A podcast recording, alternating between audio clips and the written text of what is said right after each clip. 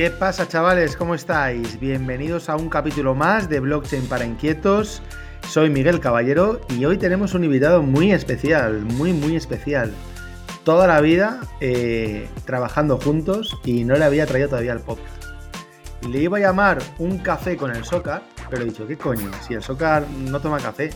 Ahora, nos hablará de las famosas pastillas del Socar. El Socar es de cerveza. Y entonces le hemos llamado una cerveza con el Socar. Así que tengo el grandísimo placer de dar la bienvenida y presentaros al famoso Socar. Javier Ortiz, ¿cómo estás? Hombre, tío, ya era hora de que me, me, me, a tu podcast, ¿no, macho? O sea, toda la vida juntos y todo el rollo este, pero ni virtualmente me, sacas a pasear.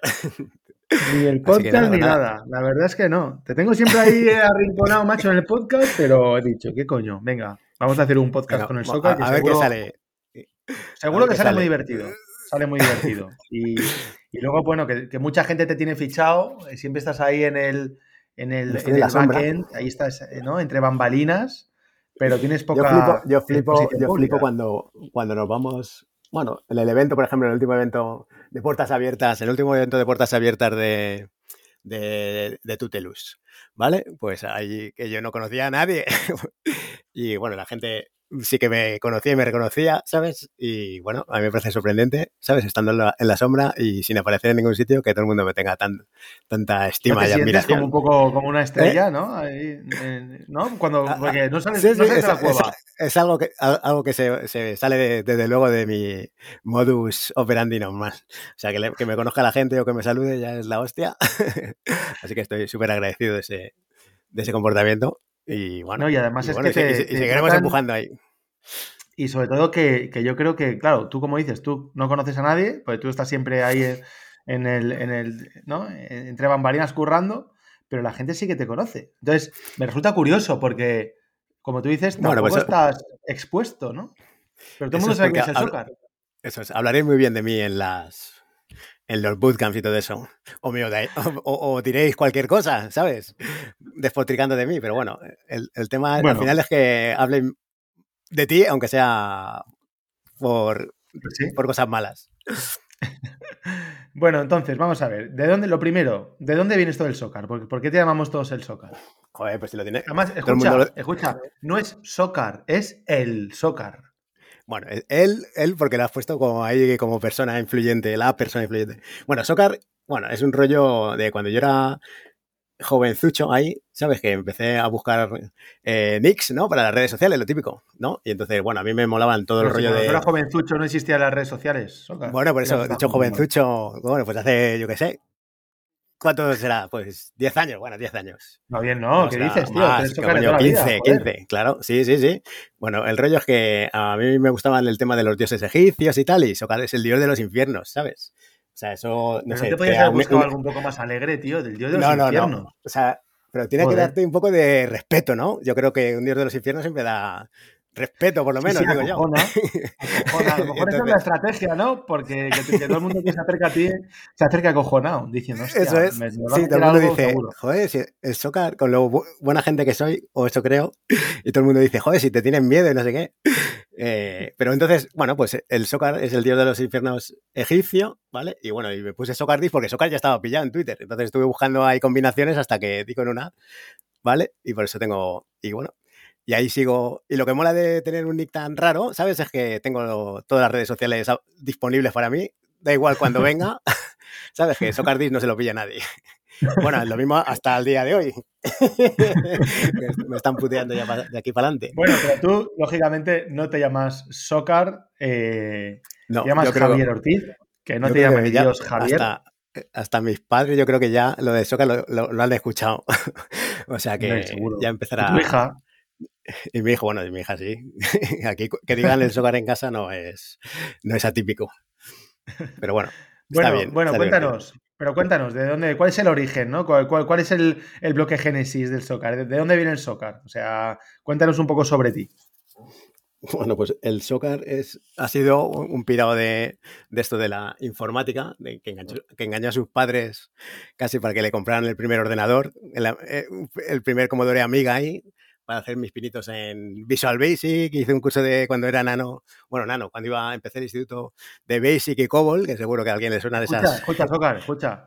Estamos hablando de que eh, empezaste a tus pinitos programando hace 30 años o más, ¿no? Pues sí, sí, sí. A los 10 y 14, a los 15, a los 15, cuando entré en el instituto. Más de, 30, más de 30, 32 años llevas programando, cabrón. 31. Bueno, 32 este año. probando, probando. Bueno, eh, ¿Tú eres consciente de que mucha gente que nos está escuchando no tiene ni, bueno, o sea, ni 32, ni 28, ni 25, ni a lo mejor 20. Yo, se lo digo, bueno, a mucha gente con la que hablo, que estoy currando con chicos que podrían ser mis hijos, ¿sabes? O sea que es un poco alucinante. A lo mejor soy un tipo raro de estos que le guste tanto programar, ¿sabes? De tan joven, pero yo creo que empezaste, empezaste desde el inicio de los tiempos de la programación moderna.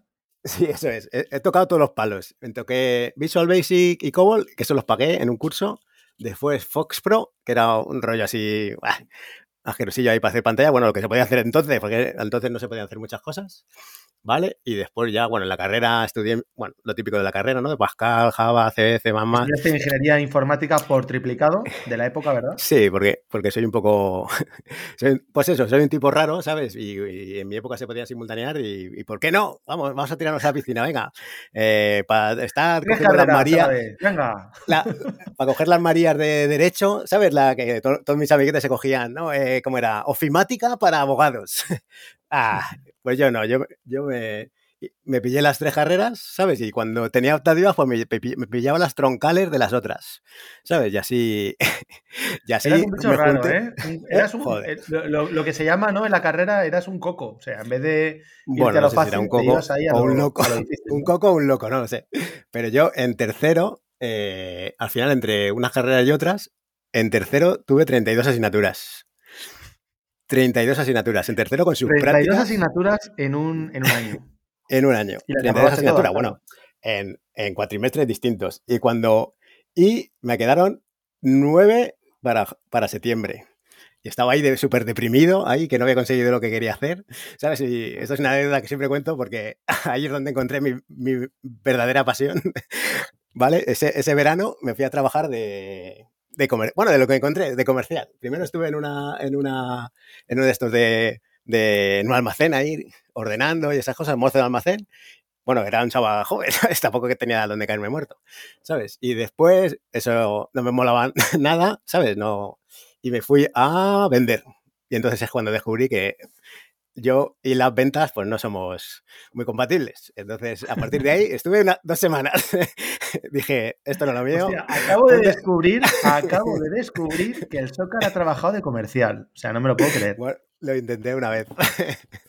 y entonces, eh, estuve dos semanas y a las dos semanas dije, va, ponte a estudiar para septiembre y a ver si te sacas algo, que yo creo que, por muy mal que se te dé, lo de la informática es lo tuyo.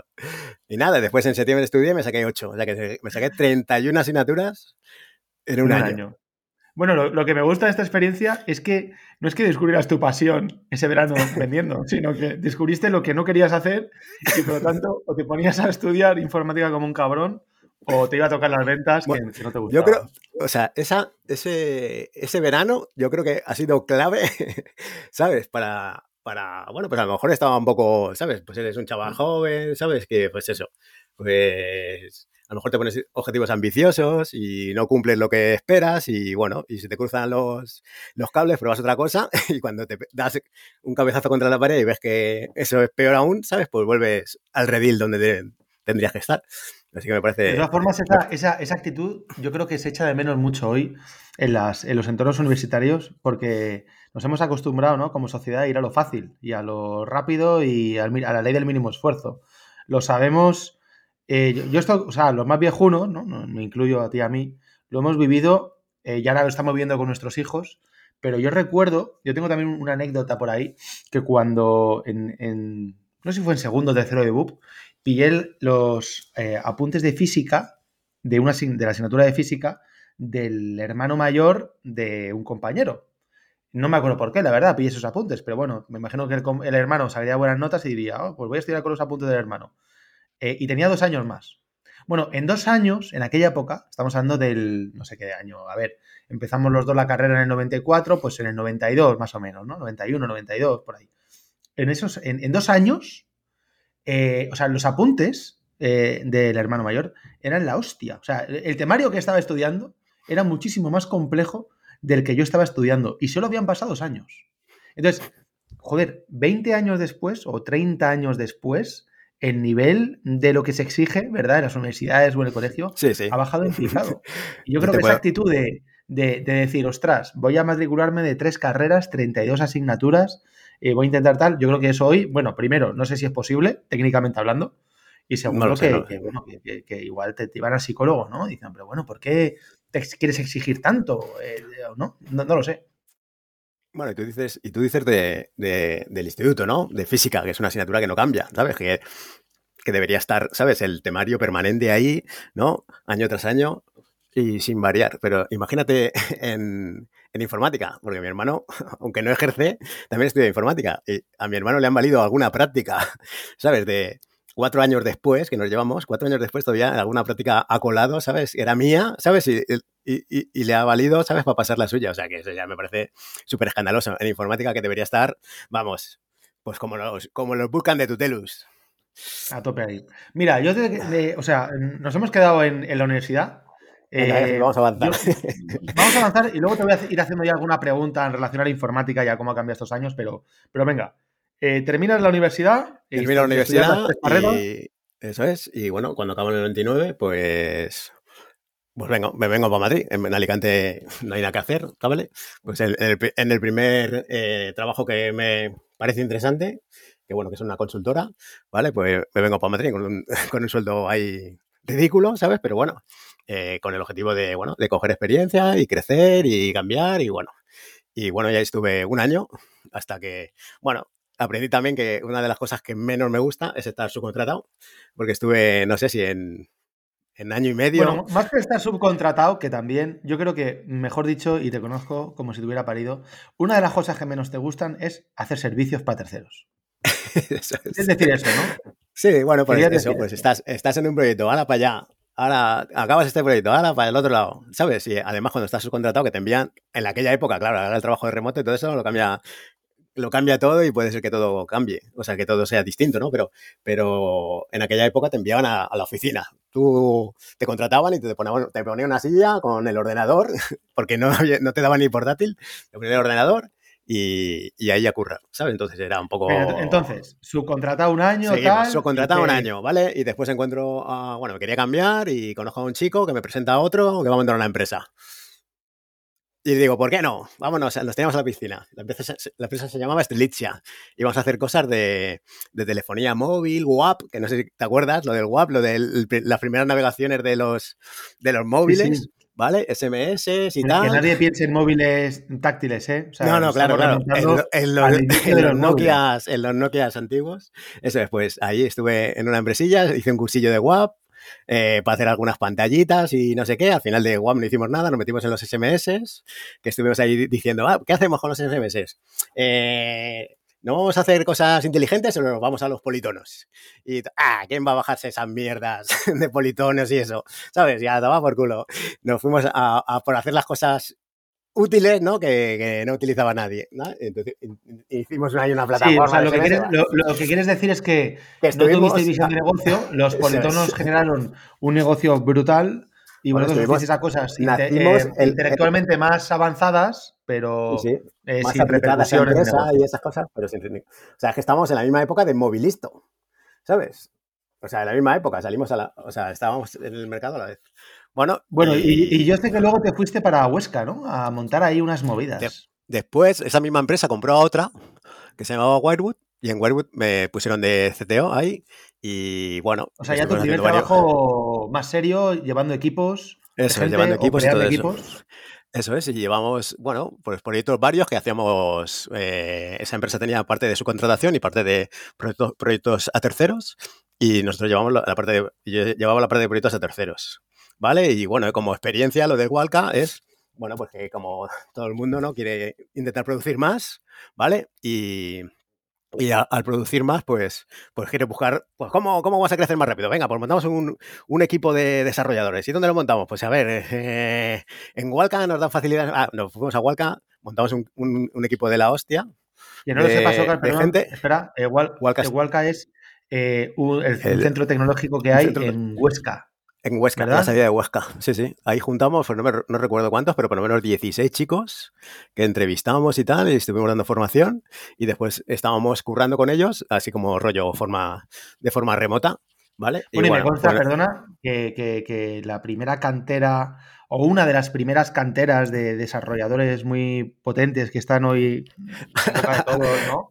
Y gente muy conocida en el mundo de Twitter y tal. Mejor, a lo mejor eso es un poco... chicos es un poco, ¿sabes? Pretencioso, ¿no? Pero ahí ha salido chicos. Bueno, yo fiché a David La Torre, también tengo el orgullo, entre comillas, de, fichar a, un chico que después se convirtió en cantante, que es Ari Fernández, que es un rapero, ¿sabes? Y bueno, y la gente, bueno, yo creo que toda se ha, se ha ganado bastante bien la vida en el entorno. Unos más conocidos, a lo mejor porque se dejan ver públicamente y otros menos, pero todos están en el, en el gremio, menos el chico este que se ha hecho.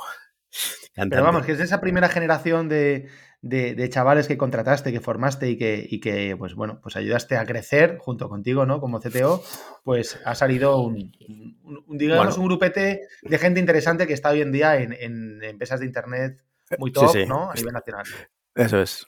Vale, o sea, yo estoy súper orgulloso de la experiencia, fue súper brutal, vamos, ¿sabes? El entorno, la gente, y bueno, y aprendimos todo mucho, entre comillas, de cómo hacer las cosas bien, algunas bien, otras mal, pero bueno, al final todo es aprendizaje y se te queda en la mochila para seguir. Bueno, seguimos. Venga, ¿qué eh, seguimos. ¿En qué año estamos? ¿En qué año estamos, más o menos? Hostia puta. Pues ya no te sé decir, tío, porque el espacio temporal, la verdad es que lo, llevo, llevo, fatal, lo del espacio temporal. Bueno, ya te digo eh, yo, pero sería... estar sobre el año 2000 a lo mejor. Sí, 2000, un poco, más para adelante. ¿eh? No, no, 2000 no. El 99 fui a Madrid, pues eso puede ser 2007, 2008, ¿vale? Por esa época. Vale, entonces yo, yo seguí en esa empresa... Ni de coña, ni de coña 2007, 2008, tío. Ni de coña. Porque en esa época ya tenías tú tu empresa en Alicante. Ah, es verdad, en el 2008, el 2008 estaba, es verdad, es verdad. Pues échale tres añitos para atrás, 2005, una cosa así. Vale, después, bueno, acabé con esa empresa porque me, o sea, me aburría mucho porque estaba ya cada vez más haciendo gestión de equipo y menos desarrollando. Y bueno, como creía que tenía una base de clientes o de conocidos con los que curraba, ¿sabes? Porque al final me hice autónomo y tal, eh, pues, pues bueno, digo, vamos a montar una empresa. ¿Y dónde? Pues joder, pues nos vamos a la Terreta, ¿no? Que la Terreta hace mejor tiempo, será todo más barato. Y bueno, ¿qué día elegimos? Pues el 2008. ¿Por qué no? es uno como otro cualquiera, ¿no?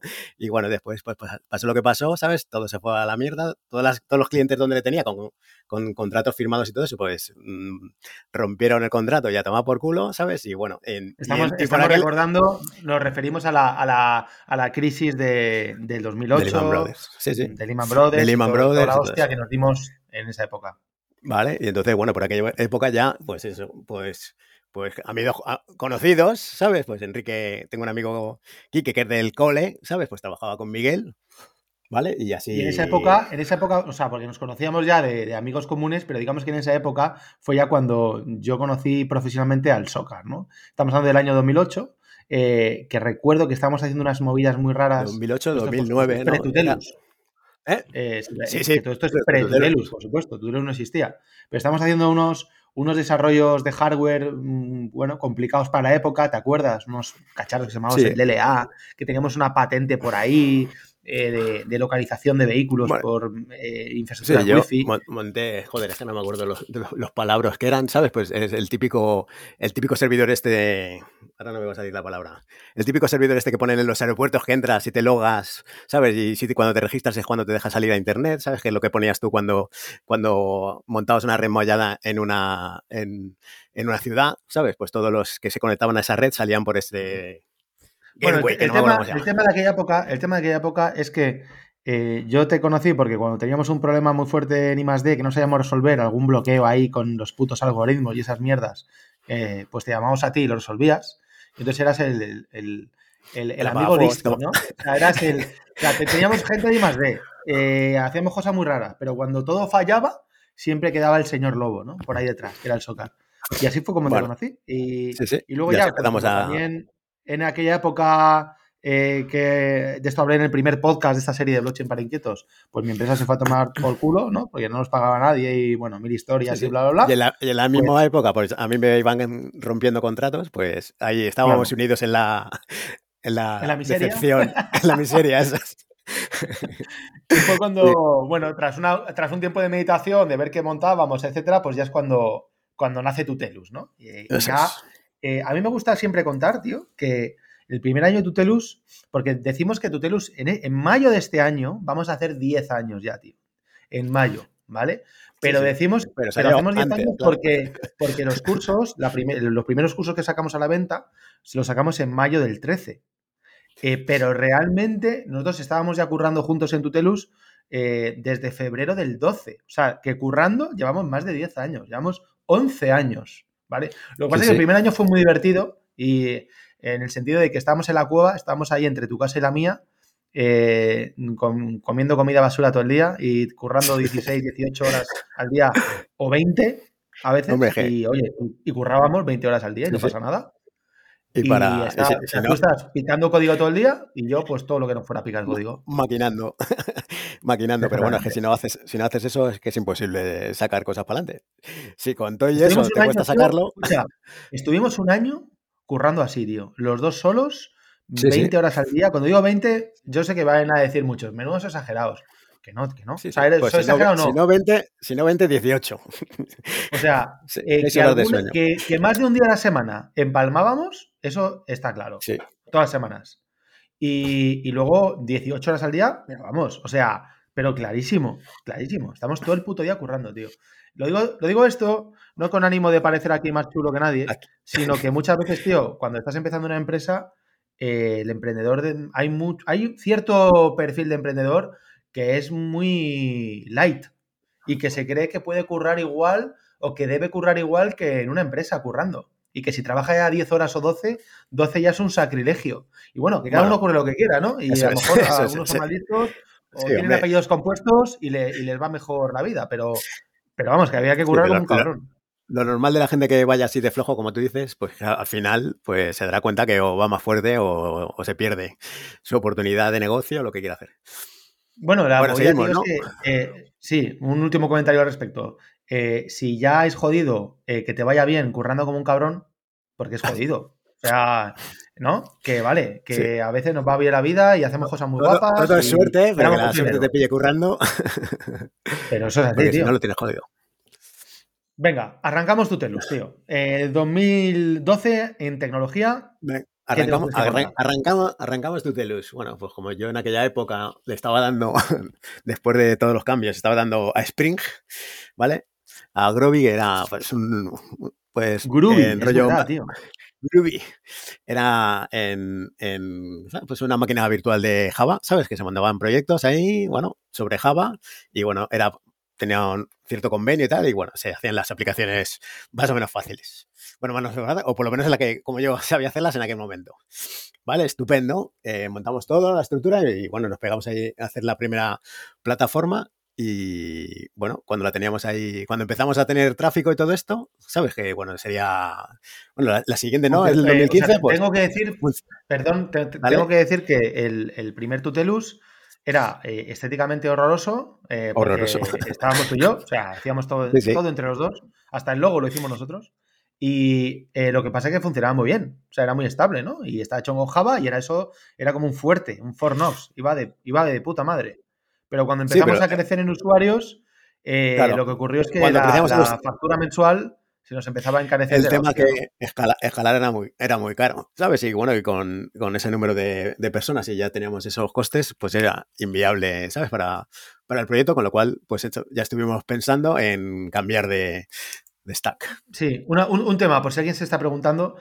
Eh, nosotros empezamos los dos sin contratar a nadie, currando como cabrones y, con unos 100.000 euros, ¿vale? Eso fue el inicio de Tutelus. Es decir, que, al final, eh, claro, currábamos tanto y tal para no tener que contratar a nadie para que el dinero nos diera lo máximo posible. Eso es, más tirar. Eh, y, pero claro, llegamos a pagar facturas los primeros meses, en cuanto empezamos a crecer y a escalar. Yo recuerdo, no sé si estoy loco, pero yo creo que pagamos 5.000 pavos al mes en, Amazon. Hubo una de estas, sí, sí una, alguna campaña que hicimos, ¿sabes? Porque hacíamos locuras de campañas con Facebook y no sé qué. Y bueno, pues es lo que había. Entonces, bueno, ya estuvimos replanteando, ¿vale? El cambio de plataforma y, bueno, también en aquella época ya conseguimos pasta, ¿no? Y pudimos plantear un, un equipo más tocho, ¿sabes? De, yo creo que juntamos un, un equipo bastante top, ¿sabes? Eh, hombre, tengo mucho cariño con Carlos López, con el cabeza, ¿sabes? Y... Sí, fueron gente muy, muy, muy top, muy top. Y bueno, nos ayudaron a hacer una con ellos, ¿no? Que cada uno está haciendo sus cosas, pero yo también les tengo mucho cariño a ambos. Y con Víctor. ¿Y qué montamos, Socar? o sea, eh, hemos pasado del, del, Tutelus V1, del Tutelus V1 al Tutelus V2 en el 2014. El V1 2012, en V2 cambiamos radicalmente la tecnología y ¿qué montamos?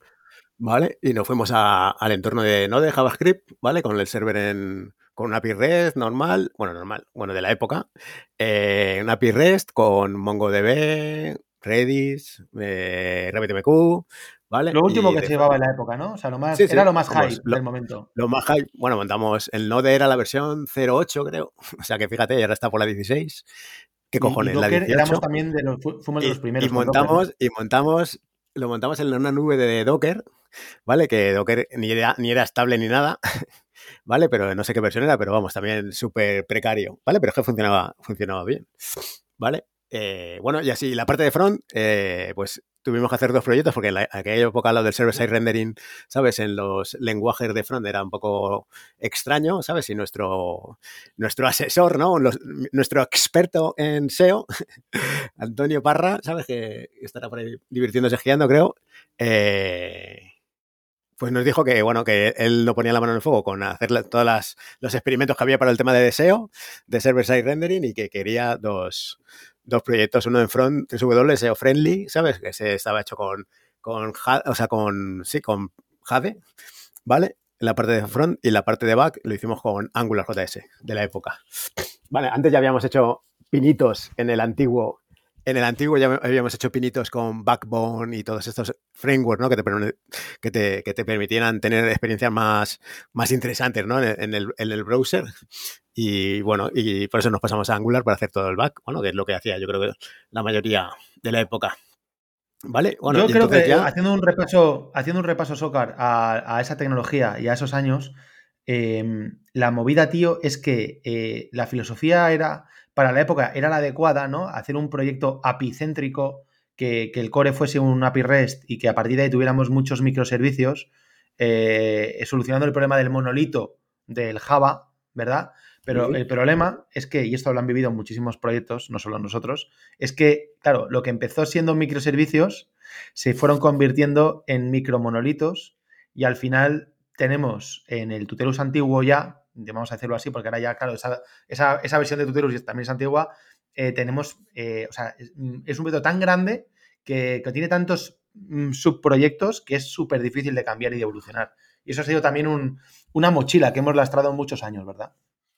Sí, bueno, pero bueno, quizá es, bueno, en nuestra no sé si filosofía, abrimos muchos melones a la vez, ¿sabes? Para intentar llegar a cuantos más sitios eh, lo más rápido posible y, muchas veces, pues eso, nos falta ahí un poco de depuración de código, limpieza, ¿sabes? Tenemos muchas ruinas, ¿sabes? Y, bueno, y ya, claro, conforme pasa el tiempo y se pierde un poco el conocimiento, la soltura en el conocimiento, ya pues te da, va dando más, más pereza entrar a ellos, salvo que sea estrictamente necesario. Y bueno, ya entonces nos metemos en el, en el maravilloso mundo de las ICOs, ¿no?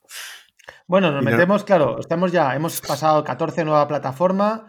Es el, es, eh, no, sé cuándo, el 15, eh, cuándo estará escuchando la gente este podcast, pero a fecha de febrero del 23 es todavía el código que se puede ver en tutelus.com, ¿vale? Estamos cambiando ya todo tutelus.com. bueno, ahora nos contarás, aquí lo estamos cambiando, eh, pero, pero bueno, todavía lo tenemos ahí. Y la verdad es que aunque se haya quedado un poco antiguo, ¿no? Desde un punto de vista visual, de front, que no sea lo último que se lleva, funciona de puta madre. O sea, hay una cosa que yo siempre digo, tío, y me sorprende muchísimo de, de Tutelus, ¿no? Bueno, luego nos contarás, tenemos un equipo de gente súper pequeño para todo lo que hacemos, ¿no? Y, y, yo creo que una de las claves, tío, es que las cosas que hacemos, las cosas que haces, eh, funcionan y no necesitan de mantenimiento. te vas a reír diciendo, ah, eso es lo que se cree Miguel. No, pero tío, o sea, eh, ¿cuánta gente tenemos que, esté manteniendo la infraestructura, el backbone este de Tutelus clásico? Pues si no tenemos a nadie, tío. Si, Si va solo, o sea, no se cae nunca. No se cae nunca, nunca falla nada, ningún servicio. O sea, estamos enviando millones y millones de mails cada mes y todo funciona, el acceso, la, publicación de cursos, ¿no? Eh, no sé, está, en ese sentido, se habrá quedado antiguo, pero las cosas funcionan muy bien. Pues eso, pues no sé qué decirte, ¿sabes? A mí me gustaría tenerlo más atado en corto, ¿sabes? tenerlo más atado en corto, porque a ti te gusta lanzar los proyectos ahí y, bueno, y mientras que todo funcione, todo va bien, pero eh, como todos los proyectos es necesario mantenimiento, si no, al final, pues eso, te da la pereza de, meterle mano y todo eso, ¿vale? Y bueno, y esto es lo que nos está pasando en este. Y claro, cuando empiezas a, hacer cosas nuevas, como lo que nos está pasando a nosotros. Se ha quedado todo eso, está muy bien, funciona, de puta madre, pero el Angular, el Node y, y toda esta historia no, el Angular, el Angular, el, Node se queda, el Node, el se queda. Pero el Angular, la parte de presentación, meter ese, bueno, la primera versión de Angular, bueno, pues era como era, ¿sabes? Y ahora hay cosas mucho mejores, mucho más friendly, mucho más, mm, bueno, más fáciles. Venga, hemos llegado, hemos llegado al 17. Eh, cuando yo estoy ahí embebido en el mundo cripto y de repente te pillo un día por banda y te digo, mira, tío, esto es la hostia, eh, esto va a cambiar todo, los tokens, el Ethereum. Tú no tenías ni puta idea, ni puta idea. de aquella de lo que te estaba hablando. Y me acuerdo que me dijiste, literal, algo así como, bueno, si tú crees que esto va a ser así, pues vamos a tirarnos a la piscina. Algo así. Sí, bueno. Este, sí, bueno, como siempre, ¿no? Esto fue a principios del 17. Y en, eh, y en verano ya estábamos currando con, desplegando contratos para el token para el TUT en Ethereum, ¿verdad? Bueno, allá tuve que aprender un poco de Solidity de aquella época, que bueno, que la verdad es que el Solidity de ahora con el de aquella época ahora es mantequilla, ¿sabes? Porque antes era súper rudimentario total, ¿sabes? Yo ahora cuando veo código de Guille o de, o de, o de Víctor, hostia, pues anda que no ha, mejorado el tema, ¿sabes? Y bueno, pues eso, mi primera experiencia con Solidity, pues no la recuerdo muy con mucho entusiasmo, pero, bueno, es lo que tocó hacer. es una forma de decir, es una forma de decir que, es la única, la, única época en la vida en la que yo te he visto deprimido, que fue cuando lanzamos el, eh, los smart contracts del TUT en el 17, en septiembre, intentábamos pillar la mainnet desde la testnet y, yo qué sé, o sea, no sé si lo recuerdas cómo era eso, pero estuvimos dos semanas que tú nos funcionó todo muy, muy venido abajo. Nos funcionó todo fatal fatal. Bueno, pues el tema de, pues eso, de sincronizar, de sincronizar, de desplegar, que nos pilló también con los CryptoKitties y pagamos una pasta, de, bueno, de que todo funcionaba de puta madre, pero, pero había problemas. Y después cuando desplegábamos en Maine, pues, bueno, como el puto Solidity solo te daba un error, es que no me acuerdo ni el puto, ya lo he olvidado, el puto error que te daba, pero te da igual qué es lo que fuera, que siempre daba el mismo error. Entonces, joder, depurarlo era una, locura, ¿sabes? Pues así. Y pues eso, deprimido, o sea, que deprimido es poco. Bueno, y una cosa, una, una, cosa, también lo que hay que tener en cuenta es que ahora, si cuando tienes un problema de esos, tienes 8.000 millones de foros y de profesionales a los que preguntar. bueno, eso también, época, ha cambiado en el 17, gente que hubiese lanzado tokens de verdad y desplegado contratos en Mini y tal, en Mainnet, si es que no había nadie. Eso también ha cambiado un montón, hombre, claro, claro, claro, no tiene nada que ver. Pero bueno, bueno, es que era una tecnología incipiente, ¿no? Que acaba de nacer y.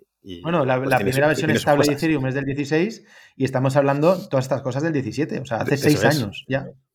Sí, sí. Sí, sí, sí. bueno, el bueno, pasa a volar. 17. Nos metemos con Ethereum, eso no purula, eh, tenemos problemas ahí los contratos de nuestra ICO, ¿no? Haces tu gira monumental, ¿vale? El cripto winter nos pega la hostia padre y al final de todo lo que aprendemos de cripto es pues al final conocimiento, porque todo lo que ganamos de cripto es al final conocimiento, porque no ganamos mucho en esta maravillosa ICO que montamos, ¿no?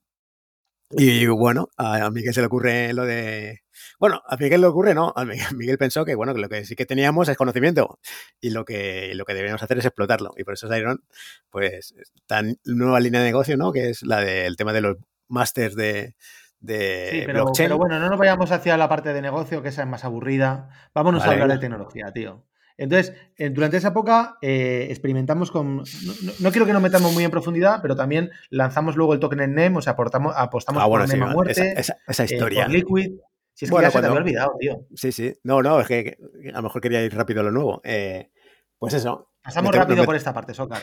No, nos metemos en Solidity, bueno, y después viendo la experiencia, ¿no? Y cómo es la programación y todo eso, pues la verdad es que pereza, ¿sabes? Da bastante pereza o daba bastante pereza, porque ahora no se lo veo todo más tangible y posible, y en aquella época pues lo veía todo más oscuro, y además con los costes, ¿sabes?, de las transacciones, etcétera, etcétera, y que, y bueno, eh, estuvimos experimentando por otras otras, eh, otras blockchains, ¿vale? Nos tiramos a la piscina con NEM, que nos pareció maravillosa, o a mí me pareció maravillosa porque se programaba en, JavaScript, ¿vale? entonces eh, se sincronizaban las transacciones por JavaScript, era todo off-chain y lo único que registraba on-chain eran los datos, con lo cual a mí me parece que sigue siendo totalmente válido.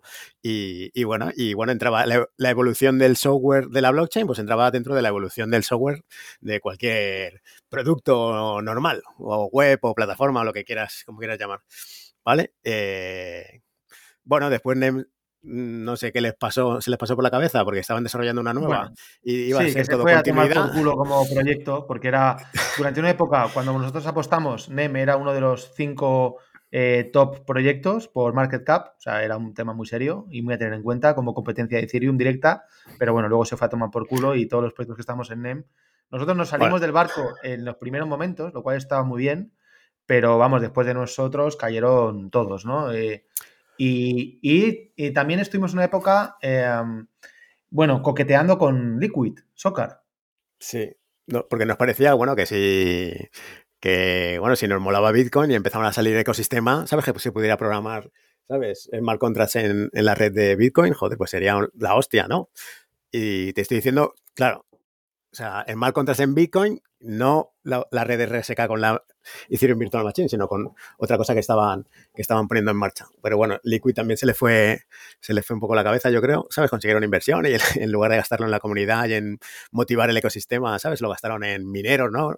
Recuerdo la, noticia y, bueno, pues al final vimos que era un desastre porque no había comunidad, obviamente, es un proyecto nuevo, sin comunidad, soporte nulo, eh, documentación escasa, pues eso.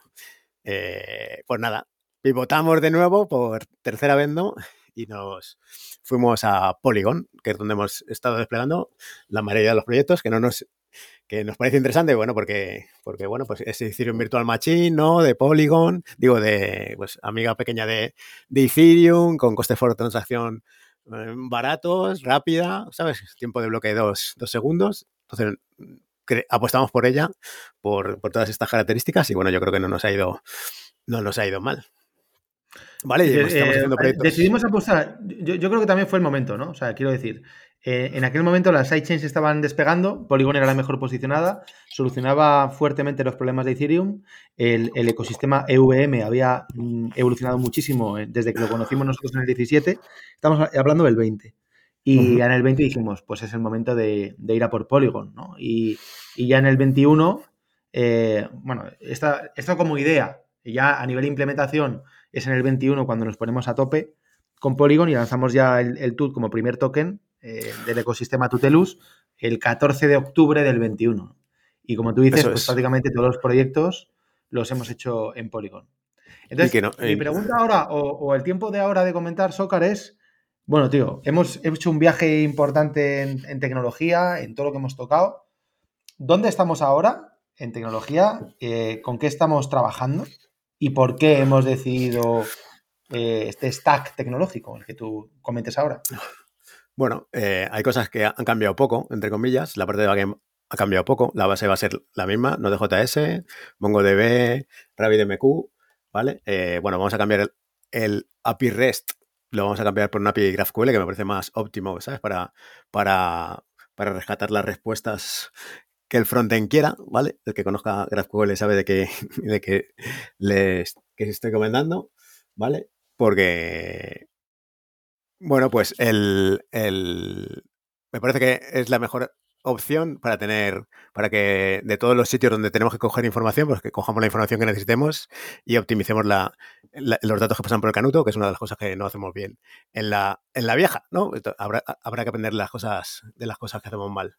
¿Vale? Y en la parte, en la parte de front, pues ya nos hemos pasado a React y con Next.js, que nos gusta mucho, que ya tiene ya ha solucionado el tema del server-side rendering, ¿vale? Además, lo de frontend lo desplegamos en Bercel, que es una caña de, de, plataforma, estamos súper súper enganchados con ella, ¿vale? Y, bueno, salvo... Y salvo que pase alguna otra cosa, Next.js va a ser nuestra plataforma de, frontend. Y bueno, ¿qué más? Pues... A mí lo, que, lo que, o sea, quien nos esté escuchando dirá, eh, yo creo que puede estar pensando, joder, este no se anda con historia, o sea, eres súper directo, o sea, quiero decir, normalmente cuando traes a un podcast al CTO de una empresa, tiene un perfil en general más, ¿cómo decirlo? Grandilocuente, ¿no? Se llena la boca de palabrejas, historias de gestión, eh, de, planificación de proyectos, etcétera.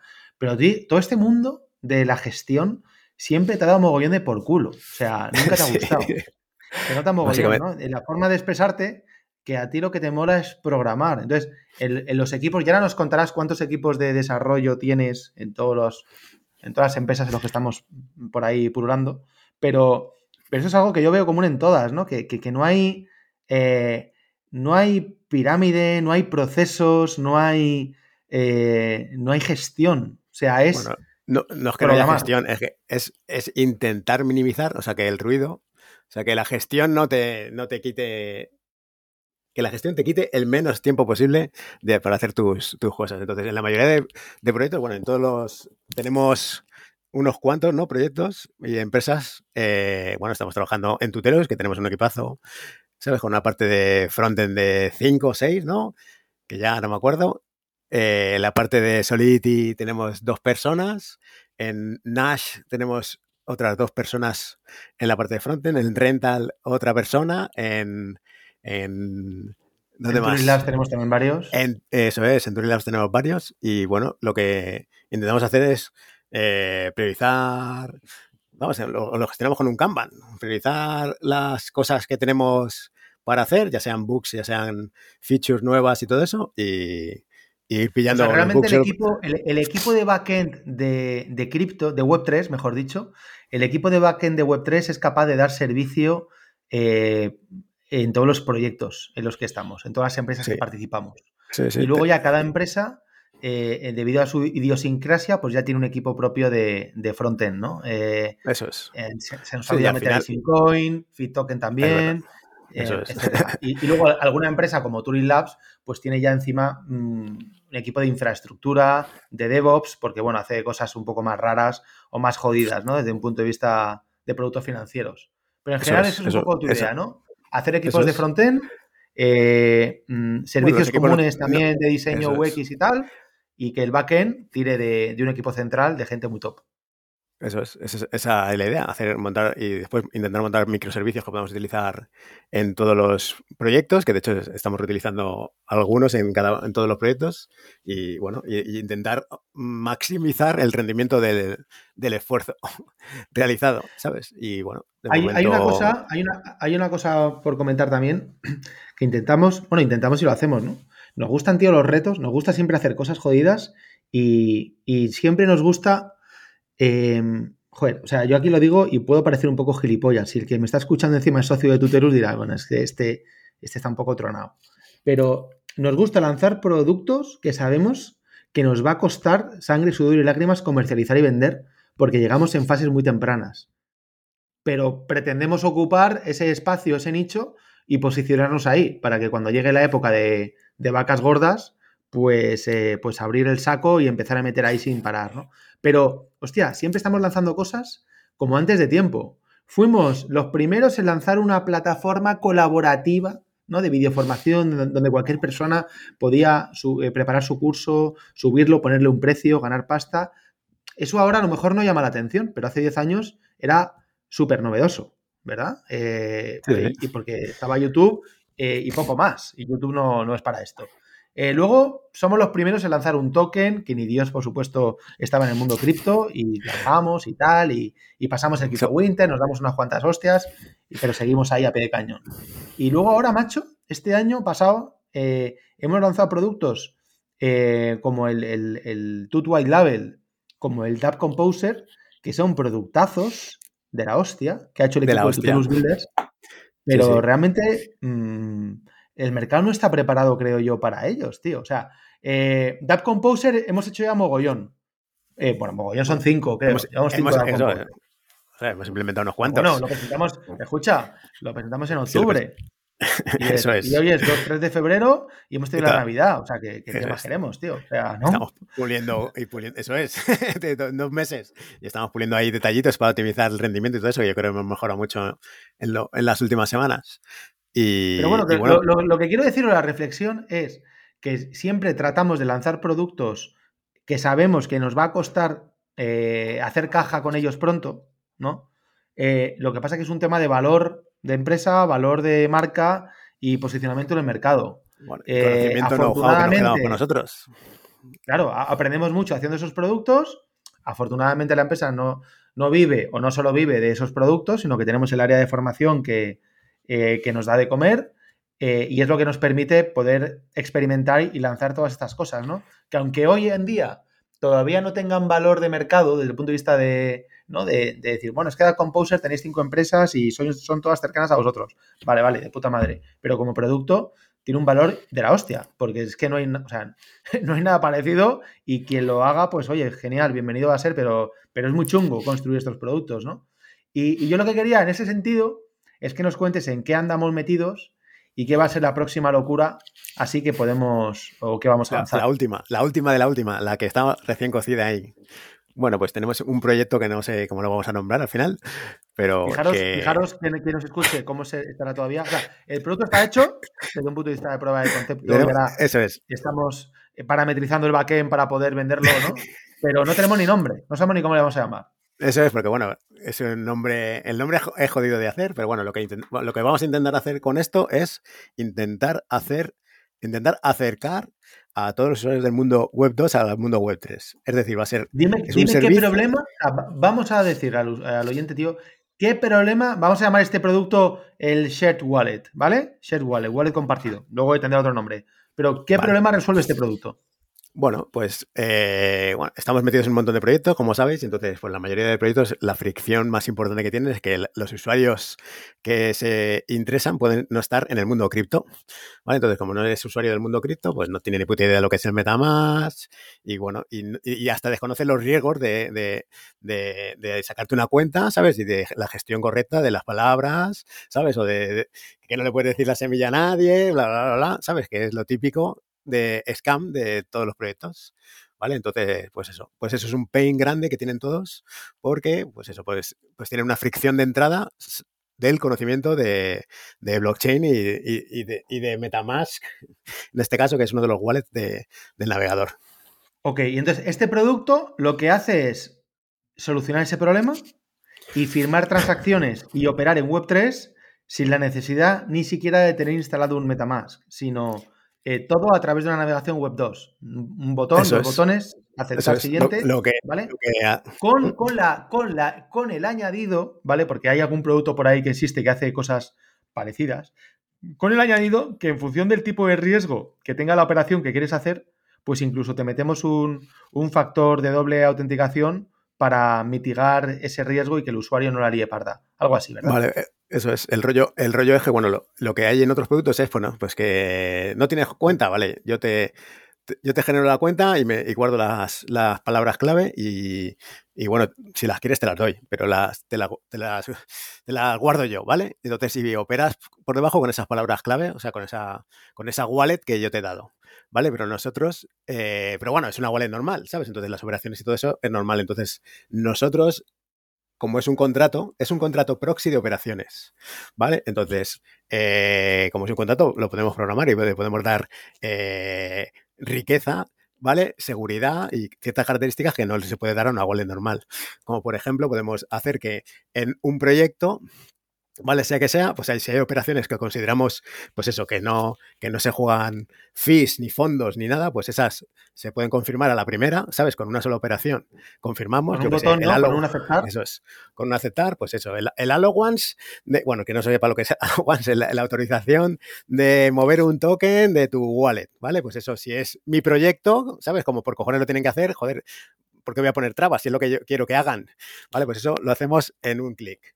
¿Vale? Pero yo qué sé, cuando van, van, a operar, que van a intercambiar un token y, y, van a perder fees y se mueve pasta, pues eso necesitas dos confirmaciones, ¿vale? Y todavía se nos han ocurrido más locuras ahí que las tenemos que implementar, o sea, que darle una vuelta, como por ejemplo que, que, bueno, que las operaciones que sean de salir pasta las podríamos, las podríamos eh, bloquear, ¿vale? Temporalmente, ¿sabes? Que tengan un tiempo, un lag de tiempo, de tal forma que, que podamos avisar antes para saber si lo has hecho tú o no, ¿vale? Y si no hacer nada, se ejecuta, y si, y si y si no ha sido tú, que puedas hasta cancelarlo. O sea, que o sea, podemos hacer locuras increíbles. Esto seguro que, nadie se ha enterado de nada, pero eh, es, un poco complicado. Y más para entenderlo escuchando un podcast, pero vamos, en Cristiano es un producto que soluciona la problemática Web3 y el firmar operaciones en Web3 de manera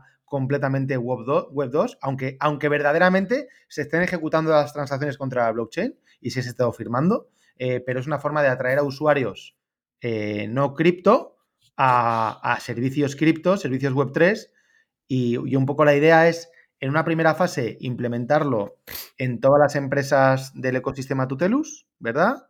Eh, que lo quieran, que bueno, que van a ser todas, pues lo están deseando como agua de mayo. Y luego ya en una segunda fase, pues lo comercializaremos, lo pondremos a disposición de terceros. Eh, será contratable vía, vía TUTS, vía tokens. No habrá otra manera de contratar este servicio necesitas tuts, como si fuese un API, y esto pues va a ser otra, otra funcionalidad muy buena para darle valor al tut y que sea un mecanismo de captura de valor. Entonces, eh, bueno, pues puede, hacer, puede, puede, ser otro, otro empujón al tut desde el punto de vista de, captación de valor. Eh, desde este punto de vista, tío, entonces, em, una pregunta así más general que se, eh, se podrá hacer el oyente, tío, es a mí me la hacen. Aplicado lo mío a negocio, pues yo te lo hago a ti aplicado a tecnología. O sea, ¿cómo te da la vida para estar en Tutelus, en Nash, en Rintal, en Simcoin, en FitToken, en Turing Labs? Llevo seis. Eh, ¿Cómo lo haces, tío? Pues, pues, hombre, estirando mi jornada lo máximo que puedo. Y bueno, al, final es porque tenemos un equipo brutal en cada, en la mayoría de empresas, ¿vale? La mayoría no digas, cabrón, que siempre va a quedar uno en que va a decir, hostia, así voy a ser yo la besanita. Bueno, pues en, todas, en todas tenemos un equipo brutal, ¿sabes? Y, al final, pues yo estoy, al final, tapando, entre comillas, haciendo mis cosas y tapando marrones de todos, que yo soy la fuego oficial de, todas las empresas y ahí vamos empujando. Todo el mundo me quiere a tope meter presión y todo eso, pero bueno, yo voy, capeando el temporal ahí con dedicación, esfuerzo y ya está, no hay otra cosa, ¿sabes? Y bueno, y aguantando bastante bien la presión, que yo creo que cualquiera que, que no fuera, que fuera débil de, espíritu, yo creo que estaría hundido en la miseria, ¿sabes? Y bueno, no sé por qué me estoy siempre riendo cuando hablo a la gente o lo que sea, pero, pero yo creo que me dan un poco más de, cuartelillo, ¿sabes? Porque saben cómo estoy también, por otro lado. Bueno, y, luego también yo creo que importante pues que, tengas una forma de trabajar que sea muy directa.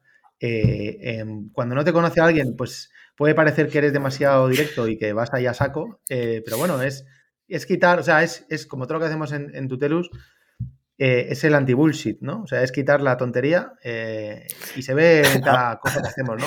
Las dailies parece hasta que siempre estás de mala hostia, pero es tu forma de ser. O sea, entonces llegamos, ¿no? Por, el día, buenos días. Eh, nadie, tú no dices ni buenos días. Cuando dices, venga, Dani, comparte. eso es, y eso es como, hola, buenos días, ¿qué tal estáis?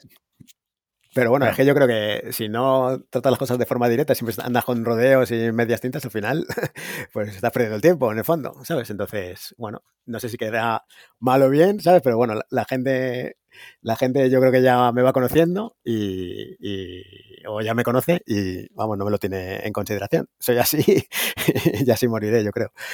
Pero bueno. ¿Tú te consideras eh, un CTO atípico? Yo soy un CTO atípico. Cualquier CTO estaría eh, por encima del proyecto, ¿sabes? Eh, mirando, eh, mirando frameworks y cosas y mejoras para intentar meter en lo nuestro y haciendo a lo mejor experiencias pequeñas de POC y, tal para ver cómo lo podríamos explotar. Y la verdad es que a mí no me da la vida para hacer eso. Entonces soy, soy yo creo que no se puede considerar ni CTO. Soy el, el Extreme Developer Assistant o algo de eso. Pero escucha, pero no te da la vida o tal, ha, parecido que lo has dicho medio llorando, pero porque es lo que te o sea, tú haces lo que te gusta. Que sí, que sí. O sea, si yo soy encantado, joder. Te gusta. O sea, a ti no te gusta estar en un nivel de abstracción em, hablando con proveedores norteamericanos que te a mí me gusta maravillosos. A mí me gusta estar pringando. Yo lo siento, a lo mejor soy un, tío que le gusta el sadomaso tecnológico. bueno, yo creo que tengo, sadismo, ¿no? Eh, no sé qué tengo en Twitter. ¿sabes? en Twitter. ¿Sabes? Pero eso sí que es verdad, ¿sabes? O sea, que aguanto...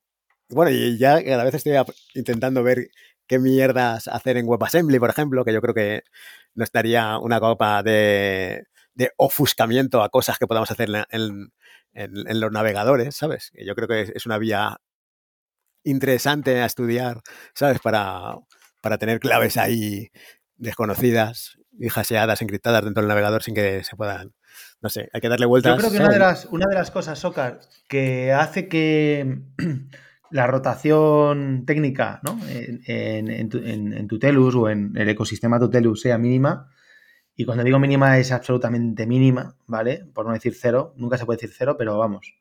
Eh, es porque eh, o sea, mola mucho, ¿no? Trabajar contigo. Todo el mundo quiere trabajar contigo y se aprende mucho. y, no sé, si soy yo, yo, creo que el, desarrollador bueno de verdad, o sea, el, que es potente de verdad, eh, que tiene coco, le gusta, le gusta, arriesgar, ¿no? Eh, le gustan los retos. Y en muchas empresas no te dejan asumir retos, porque hay riesgo en los retos que asumes, ¿no? Y, puede ir mal. A lo mejor no, no hemos dado una visión, o sea, totalmente transparente, ¿no? De, de, de, lo que hacemos en Tutelus, pero en nuestro equipo, ¿sabes? Todos están en horizontal, desde Johnny, que es el chico más, más junior, hasta, hasta Dave, que es el más senior, ¿vale? Todos estamos aquí para decir lo que sea, ¿sabes? Para comentar y si les hace el mismo caso, ¿sabes? A, a, a cualquier persona, ¿sabes? Porque toda esa opinión puede ser válida, lo debatimos y, yo creo que eso de que te hagan partícipe ¿no? de las cosas que pasan en el día a día, ¿sabes? Yo creo que eso también engancha, ¿no? Que no es que uno te diga, no, ahora tienes que hacer eso, bueno, eso también te lo vamos a decir, pero bueno, después de que tú hayas vomitado lo que quieres hacer y que te hagamos caso, ¿sabes? Yo creo que todo eso influye también en que estés a gusto en el equipo, o vamos, yo creo que es como me gustaría trabajar a mí. Y, yo, y sobre todo también eh, porque no hay eh, o sea, porque nos gusta, tú eres el primero que se tira a la piscina y que quieres probar cosas nuevas. Y eso no es, al revés, o sea, es, es antinatural en un CTO, ¿no? Claro, estamos hablando de un CTO en términos globales, pero un CTO lo que quiere es, pues bueno, en general, como cualquier puesto gordo en una empresa, que no se caiga nada, ¿verdad? O sea, que todo funcione primero. para llevarse las menores hostias posibles. Y que no se caiga nada y que todo funcione significa, de alguna manera, eh, no innoves o no innoves demasiado. O sea, no intentes hacer cosas. Salvo que te aprieten, salvo que te aprieten el, zapato, ¿sabes? Entonces, porque tengas algún problema en algún sitio y entonces tienes que innovar para corregir ese, ese, problema. Claro, pero lo que quiero decir con este comentario es que tú tienes una forma de ser que es justo al revés. O sea, que eres el primero que se tira a la piscina y que sale una nueva librería o un nuevo algo y lo pruebas, ¿no? Entonces, yo creo que es algo en general atípico en gente que tiene responsabilidad CTOs, VPs, ese tipo de movidas, porque al final lo que buscas un puesto de responsabilidad tal es que no falla nada para que no te caigan marrones y eso, insisto, fomenta el inmovilismo tecnológico. Y aquí es precisamente todo lo contrario, ¿no? Esto también eh, lo digo así en voz alta porque es un llamamiento. Si nos escucha alguna vez alguien eh, súper techy, súper creativo, eh, etcétera, pues, pues bueno, pues no sé si estaremos buscando equipo en ese momento, pero desde luego que que ese es el perfil de gente que buscamos, ¿no? Gente con mucha iniciativa, con mucha inquietud por aprender y por, por hacer cosas. Que no, le asusten las cosas nuevas y que, bueno, con ganas de aprender, ¿sabes? Porque al final de esta vida, ¿sabes? Si querías no estar estudiando todos los putos meses cosas nuevas, pues haberte hecho frutero, que las naranjas son naranjas siempre y las peras peras siempre. Pero si estás en este mundo tienes que estar al pie del cañón y si no, pues te quedas obsoleto en... Obsoleto no, pero vamos, de precatet en dos años. Así que. ¿Tú dedicas mucho tiempo a.? O sea, esa es la pregunta que te hago, ya más en título personal, pero ¿dedicas mucho tiempo a leer y a, estudiar? Ya sé que no lees eh, Yo no leo. Me refiero a leer y a estudiar de tus, las movidas que te gustan. yo, intento. intento revisitar o visitar las, las, pues eso, los SDK, ¿sabes? Las APIs de mis productos de confianza, ¿sabes? Y bueno, las cosas nuevas, pues echarle un vistazo para, para, para meterle en mano, si me parecen interesantes. Y nada, tío, hay que dedicar tiempo. Si no dedicas tiempo, ¿sabes? El conocimiento no se va a alojar. Dedicas tiempo, dedicas tiempo a estudiar mm, todos los días, y no todos los días, todas las semanas, vamos. A pesar de que tengas juegos. Ah, eso es.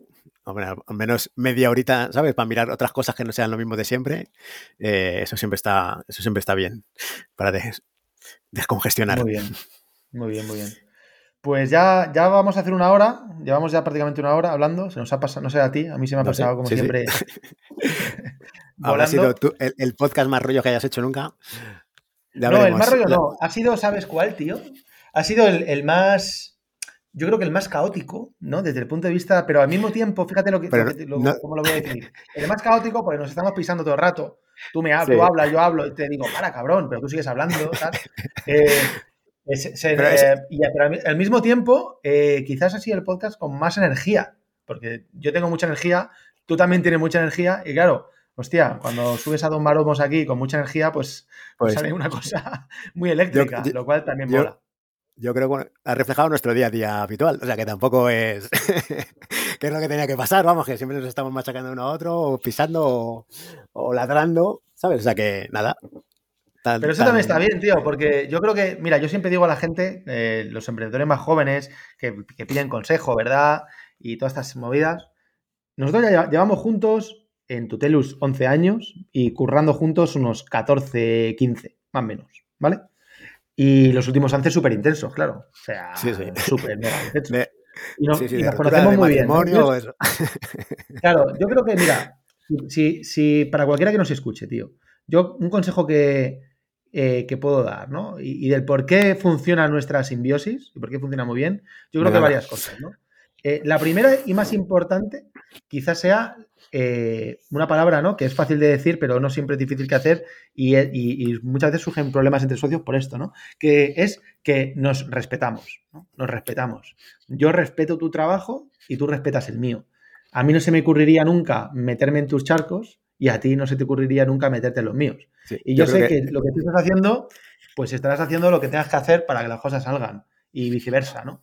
Entonces esto es algo muy de cajón, pero muchas veces, tío, un socio duda de otro, eh, fíjate, y los que hemos tenido malas experiencias, tú también, igual que yo, con un, con un socio que tuvimos ambos, pues claro, cuando has tenido malas experiencias dices, hostia, a ver si este me la puede estar metiendo, y ya por naturaleza el ser humano pues es desconfiado. Pero yo creo que el tema del respeto eh, personal y profesional es súper importante. Y luego también yo creo, que, perdón, creo que también es súper importante, tío, que los socios en una empresa sean perfiles distintos y, eh, y que sean súper, o sea, radicalmente distintos. Si es que cuanto más distintos, mejor. Es decir, cuando dos amigos de empresariales se juntan para montar una startup, no creo que les vaya bien. O sea, es muy, algún caso vaya aislado, pero tienen que ser perfiles distintos, tío. O sea, pues yo soy más, tengo más desparpajo y más en el lado comercial, negocio, ventas, y tú eres, a pesar de ser CTO y de super tequi y super friki, no eres un tío raro tampoco, desde un punto de vista de relaciones humanas, ¿no? Que muchas veces el, la, gente rara por detrás, pero, pero somos muy diferentes. Y eso se ve en este podcast, se ve en los dailies, eh, ¿no? Y, muchas veces nos, pegamos, como quien dice, pero bueno, tío, eh, al final es un, es un es una discusión normal, eso es. normal y corriente, ¿sabes? No pasa nada. a mí, además, yo siempre lo digo, el único que me da de hostia siempre es el Soccer, y siempre me está dando de hostia. Pero bueno, no pasa nada, pues si tú no me das, ¿qué me va a dar? Pues ya está. Eso es. Pues Mejor que te las dé yo, ¿no? Que te las dé un, un extraño. Yo opino lo mismo que has dicho tú, ¿sabes? Es clave, pues eso, que cada uno haga lo suyo y que confíe en el otro y que seamos muy distintos. Yo creo que eso es lo que nos ha soportado tantos años. Y bueno, todavía nos quedan unos cuantos. Exactamente, exactamente. Bueno, tío, vamos a ir terminando ya. Entonces, eh, ¿tú cómo te ves cuando tengas 50? Que va a ser dentro de nada, pero bueno, ¿cómo te ves cuando tengas 60? Vamos a, vamos a llevarlo un poco más lejos. Porque eh, otra, otra cosa, tío, que yo creo que ya todo el mundo se ha dado cuenta escuchándote, bueno, y el que te conoce o me conoce a mí, somos tíos ya, pues vamos a decir senior, tampoco somos abueletes, Em, pero, pero somos gente macho también atípica desde el punto de vista que estamos siempre en lo último de lo último, mirando lo último, como los chavales más jóvenes que nos podamos imaginar, ¿no? Y esto es algo que con la edad la gente se vuelve cada vez más, eh, bueno, no sé, más, más cómoda por aprender, ¿no? Y nosotros ahí siempre estamos intentando eh, lo último, lo último. Pero que somos raros. Somos raros, tío. Pero tú cómo te ves, tío, cuando tengas 60 tacos? ¿Qué estarás haciendo?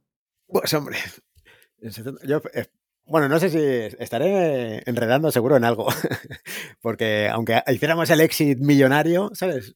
Pues no, sé cuánto tiempo podría estar sin hacer nada, pero eso de estar sin hacer nada me parece a mí que, no va conmigo. Es que aunque, a ver, aunque hagas el exit millonario, que lo harás, ¿sabes? Ya, ya, eh, da igual, ¿no? Pero quiero decir, lo vas a hacer obviamente, ¿no? Eh, no lo digo ya, o sea, tenemos Tutelus, tenemos Turing Labs, tenemos Rental, tenemos NAS, tenemos FitToken, tenemos Sincoin, pues claro que vas a hacer, joder.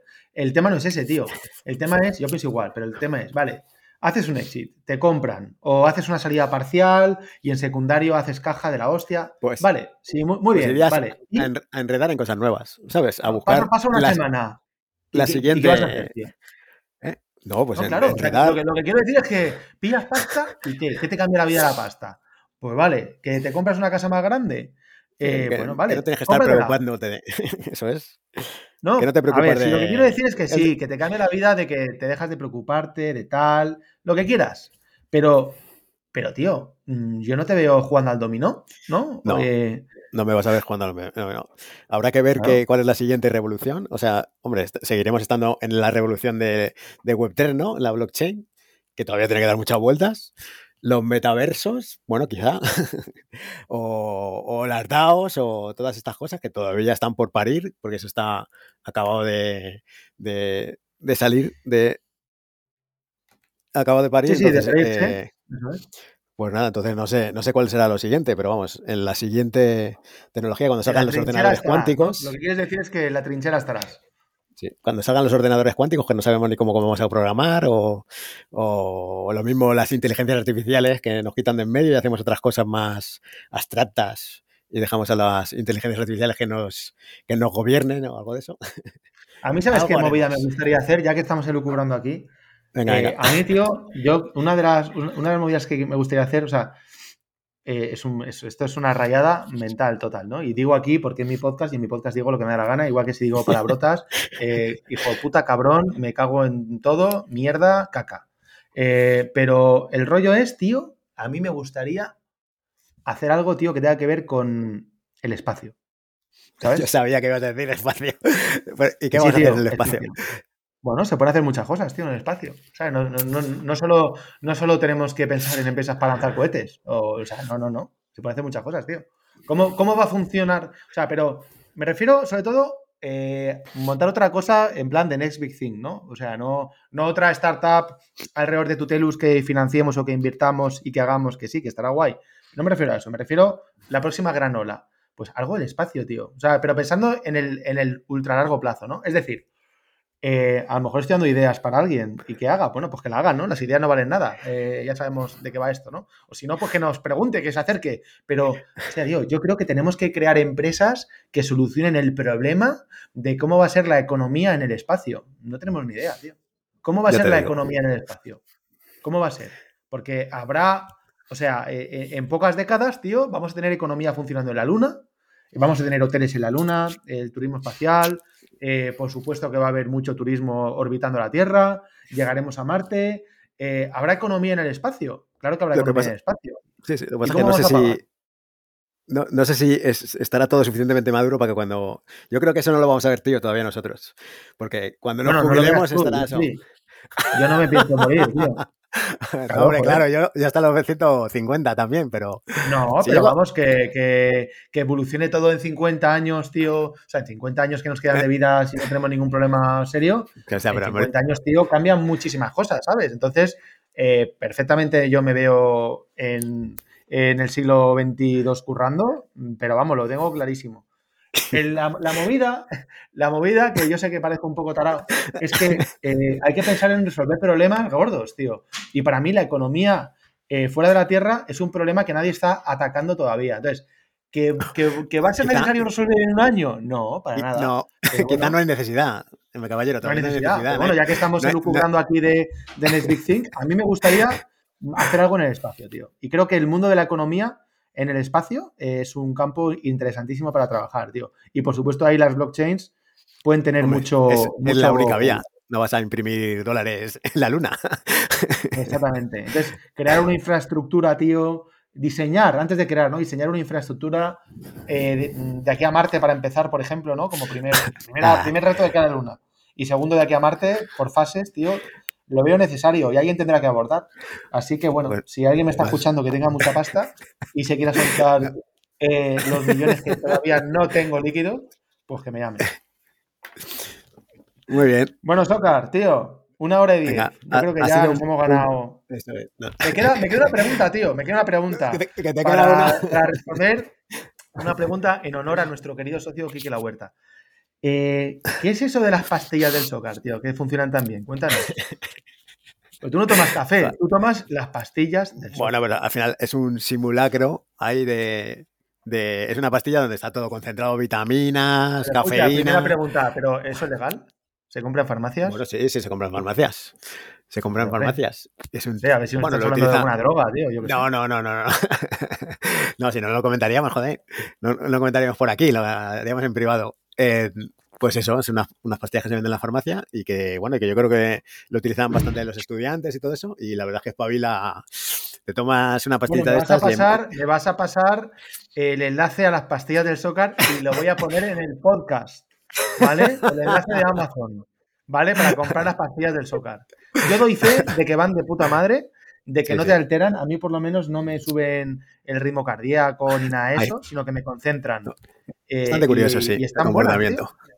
Están buenas, eh, te espabilan, te concentran y las pastillas del Sócar, un descubrimiento.